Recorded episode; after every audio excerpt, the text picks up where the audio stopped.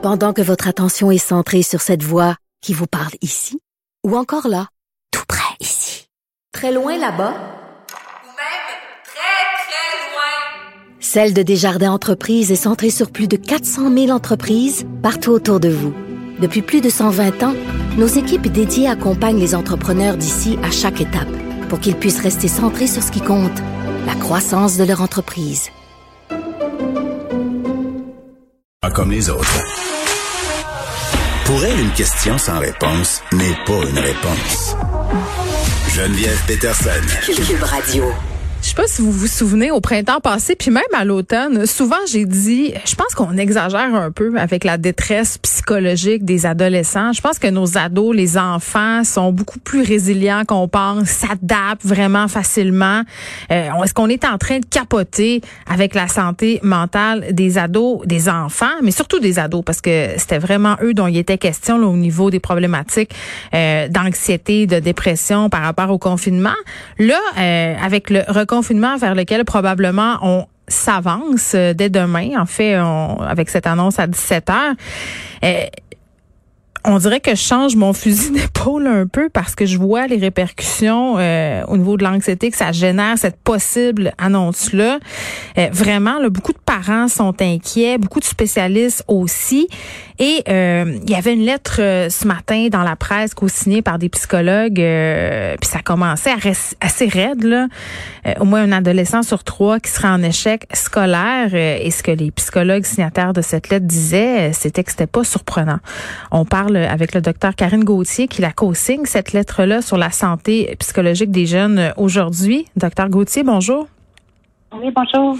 Bon, euh, évidemment, je pense qu'on n'a pas voulu euh, paniquer trop euh, avec la santé mentale des ados. On en a beaucoup parlé, on a beaucoup essayé de trouver des solutions, mais ultimement, je pense qu'on essayait tous et toutes de se rassurer un peu en se disant que c'était pas si pire finalement. Puis comme je le disais, nos ados étaient résilients, mais sur le terrain, force est d'admettre que pour ceux qui ont accès à un soin, un support psychologique, là, ce qu'ils nous disent les ados, c'est que ça va pas très bien et que ça va peut-être pas bien aller tantôt, encore moins parce qu'on se reconfie et que l'école sera en ligne.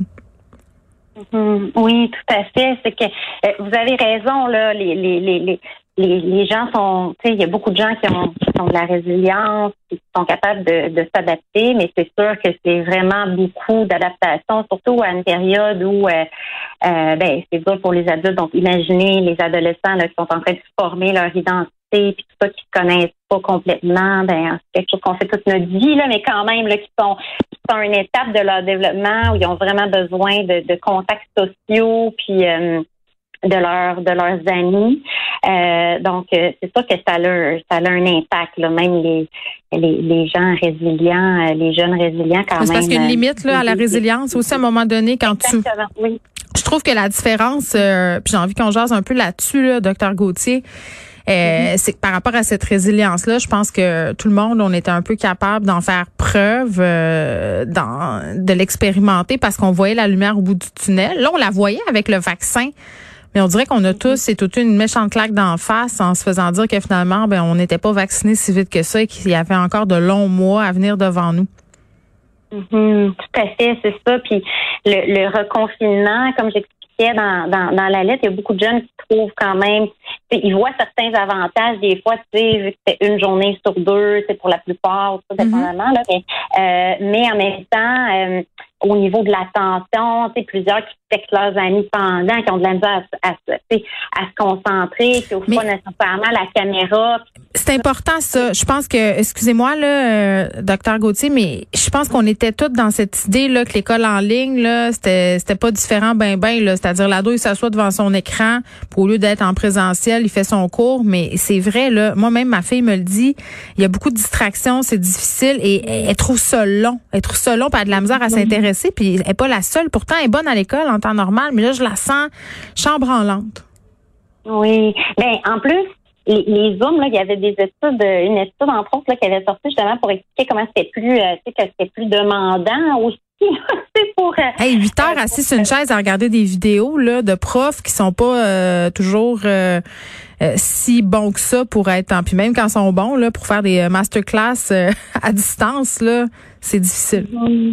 Oui, exactement. Fait que même pour les gens, mais comme votre, même les gens comme motivés, ça, euh, trouvent ça difficile. Donc, imaginez les jeunes euh, qui vivent, c'est ça, des difficultés, euh, soit des difficultés d'avantage ou des, ou des difficultés euh, d'ordre psychologique, là, des, des, des symptômes dépressifs ou de l'anxiété importante ou des conflits familiaux ou quoi que ce soit, qui, qui, ont, qui ont, besoin d'aide, malheureusement, euh, en ont pas. Fait que là, on leur demande, c'est ça, de se concentrer euh, pour, pour réussir à l'école. Ça devient un défi énorme. Là. C'est d'apprendre, puis de mémoriser. Là, c'est des processus quand même qui demandent la, la motivation, qui demandent d'être et disponible pour faire ces choses-là qui sont quand même exigeantes. Puis en plus, tout ça est apaisé par le processus de socialisation à l'école. Là, c'est juste aride et rigide. T'as plus l'espèce de petite complicité avec tes amis, les moments que tu peux partager pendant les pauses. Euh, c'est très, très lourd. Et ce que vous demandez euh, dans votre lettre, c'est en fait, euh, c'est de rendre disponible l'aide psychologique pour les ados parce qu'on peut pas se fier aux services psychologiques dans les écoles et au public, ça prend énormément de temps. Ben, dans le fond, nous, ce qu'on aimerait idéalement, c'est que, c'est que, dans le fond, qu'ils qu fassent en sorte que les, les psychologues soient attirés dans, dans le réseau. On a plein de solutions, nous, à la coalition des psychologues du réseau public québécois. Euh, qui ferait en sorte que euh, il y aurait des psychologues qui pourraient justement qui viendraient dans le dans qui seraient attirés par le réseau beaucoup un, un, un sondage qui a été fait au, avec les étudiants en psychologie, beaucoup, un grand pourcentage veulent venir travailler dans le réseau. pourquoi ils pas? Euh, euh, la raison principale, c'est les enjeux salariaux. Euh, euh, pour 75 là, qui disent qu'ils vont peut-être venir à temps partiel.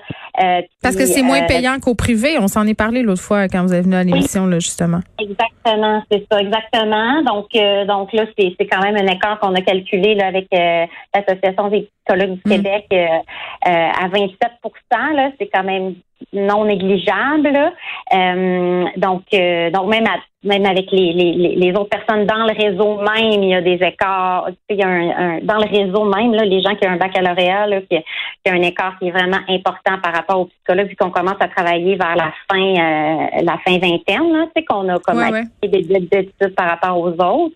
Euh, donc ça, c'est l'enjeu principal. Puis l'autre enjeu, c'est l'autonomie professionnelle, qui est, vraiment un enjeu euh, euh qui vient en deuxième place, là, finalement, qui fait en sorte que les, que les psychologues quittent, malheureusement. Là. On n'est même pas dans, dans une stabilité, on est dans une diminution du nombre euh, de psychologues. Puis ce qu'on veut dire comme message principalement, c'est que c'est une expertise qui est importante et qui doit être disponible dans le réseau public. C'est pas l'impression qu'on a présentement. On a l'impression c'est comme ah ben c'est un service là, euh, tu sais. Euh, qui n'est pas nécessairement. On voit ça encore comme un luxe, hein, en passant, les soins psychologiques. Exactement mais ça n'en est tellement pas un. En tout cas, nous, à la, présentement, là, quand on, puis moi, c'est ça, je travaille avec des enfants, des adolescents, le niveau de détresse que je vois, comme j'ai expliqué dans la lettre, des, des, des, jeunes qui me parlent de leurs amis du jamais vu. Moi, je fais 17 ans que je suis psychologue, là, tu sais, je veux dire, que les gens prennent du temps pour me parler, que les jeunes prennent du temps pour leur parler de leurs amis qui vont vraiment pas bien. Tu sais, c'est, vraiment, tu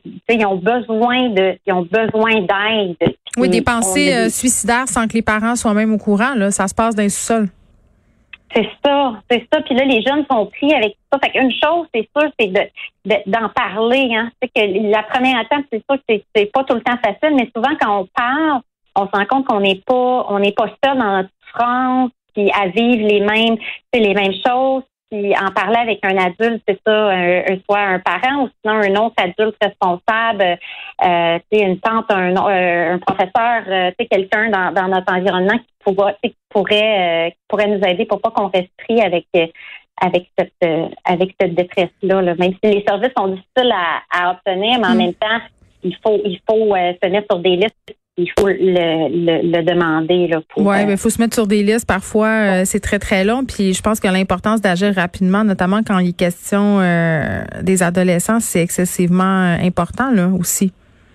Oui, tout à fait. Puis c'est sûr qu'il y a des, des, des, lignes d'écoute, il y a d'autres services qu'on va mm. faire, mais nous, ce qu'on explique dans la lettre, c'est que la psychothérapie, justement, ce n'est pas un luxe. Parce que oui, fait, mettons, une, une, ligne d'écoute, sont, sont essentielles, les lignes d'écoute, mais on veut aller voir à la source, la, la, la l'assistance, qu'est-ce qui se passe? Pourquoi un jeune appelle c'est d'action? Tu sais, je veux dire, OK, oui, la personne. C'est parce qu'on est rendu en crise, rendu là, là. Ils vont aider, ils sont essentiels, puis oui, mettez plein de ressources dans les lignes, puis tout ça. Mais à un moment donné, c'est qu'il faut tel jeune, puis tout ça. Mais il faut aussi, OK, donner de l'aide à ce jeune-là, un traitement dans le fond, un traitement psychologique qui fait en sorte qu'il va aller mieux, mais au long terme. Puis après, ben, il, va en avoir moins besoin, plus besoin de ces, de, de, de ces lignes-là, mm. puis il va devenir une personne qui va bien fonctionner, puis tout ça, puis euh, ben oui, puis j'allais dire, euh, docteur Gauthier, que bon, euh, Lionel Carman a fait plusieurs annonces, plusieurs sorties là, par rapport à la santé mentale, l'importance euh, de s'attarder à la santé mentale de la population, des jeunes en particulier. Le gouvernement en a fait un peu son cheval de bataille euh, cet été, à l'automne, par rapport notamment à la rouverture des écoles. Mais à un moment donné, ça serait le fun de voir des actions concrètes. on nous dit qu'on écoute les propositions, vous en offrez des solutions, des façons de faire. à un moment donné, faudra qu'il y ait des gestes qui soient posés pour la santé mentale de la population qui ne va vraiment pas en s'améliorant, on va se le dire. Euh, je profite un peu de vous là pour peut-être euh, saisir l'occasion de donner quelques conseils aux parents. On est plusieurs à se poser des questions puis à anticiper là, ce qui s'en vient les prochaines semaines. On ne sait pas encore euh, combien de temps ça va durer. Parce que je remarque, euh, docteur Gauthier, c'est que les ados de plus en plus, là, même les plus dociles d'entre eux, pour reprendre une expression controversée, euh, ben ils sont tannés. Ils veulent transgresser les règles, ils comprennent pas. puis ce qu'ils voient, c'est que ça marche pas. Ils voient les chiffres monter comme tout le monde, puis sont pas nécessairement capables de faire les distinctions nécessaires. beaucoup de informations aussi qui circulent sur les médias sociaux, qui consomment.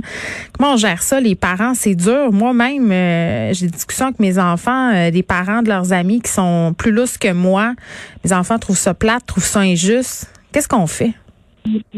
Mais c'est sûr que, tu sais, en tout cas, là, ils n'ont pas fait les annonces encore, mais dans les limites, tu sais, qui sont possibles, mettons, les encourager quand même à faire des activités, tu sais, à l'extérieur, comme euh, ouais d'aller marcher avec leurs amis puis tout ça, d'aller glisser, c'est possible, comme là, je peux pas là vous dire tout ce qui va être possible ou pas, je suis pas encore au courant, mais mais je veux dire de les encourager à faire des choses d'avoir des contacts sociaux dans les dans les en respectant comme les règles parce que des fois si c'est pas comme qui voulaient, mettons, voir plusieurs amis en même temps, puis dans un lieu fermé, puis ça, ben, des fois, ils peuvent manquer comme de, de, de, de motivation ou euh, d'essayer de les aider à faire ça, de garder une communication le plus ouverte possible. Pas nécessairement d'aller leur poser des questions tout le temps, tout ça, ils n'aimeront pas ça, mais de, de leur dire que vous êtes disponible si, euh, si ont besoin de parler, puis de, de, de respecter ce qui, mm.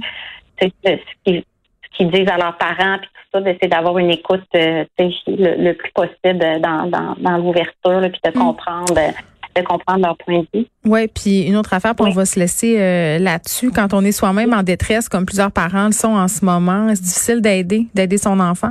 Oui, oui c'est ça que je voulais, c'est ça, montrer dans la lettre, là, que, que oui, il faut de l'aide pour les adolescents, mais il faut de l'aide pour les adultes aussi, parce que ces, ces adolescents-là ont des parents c'est sûr que dans une famille, euh, les, gens, c'est sûr, ont un effet sur les autres. Il y a une personne qui est déprimée ou une personne qui, est très anxieuse, puis tout le monde est affecté par ça. Donc, euh, c'est sûr que si le parent va pas bien, ben euh, il devrait pouvoir avoir les, les, traitements là, qui sont qui pourrait faire en sorte qu'il y ait mieux, là, dont la psychothérapie, là, qui est un traitement très bien reconnu euh, pour, euh, pour traiter plusieurs problématiques de santé. on comprend pas pourquoi c'est pas encore plus accessible, alors que c'est tellement important que les répercussions économiques de pas n'avoir pas accès à des soins psychologiques, elles sont grandes, elles sont là, elles sont documentées.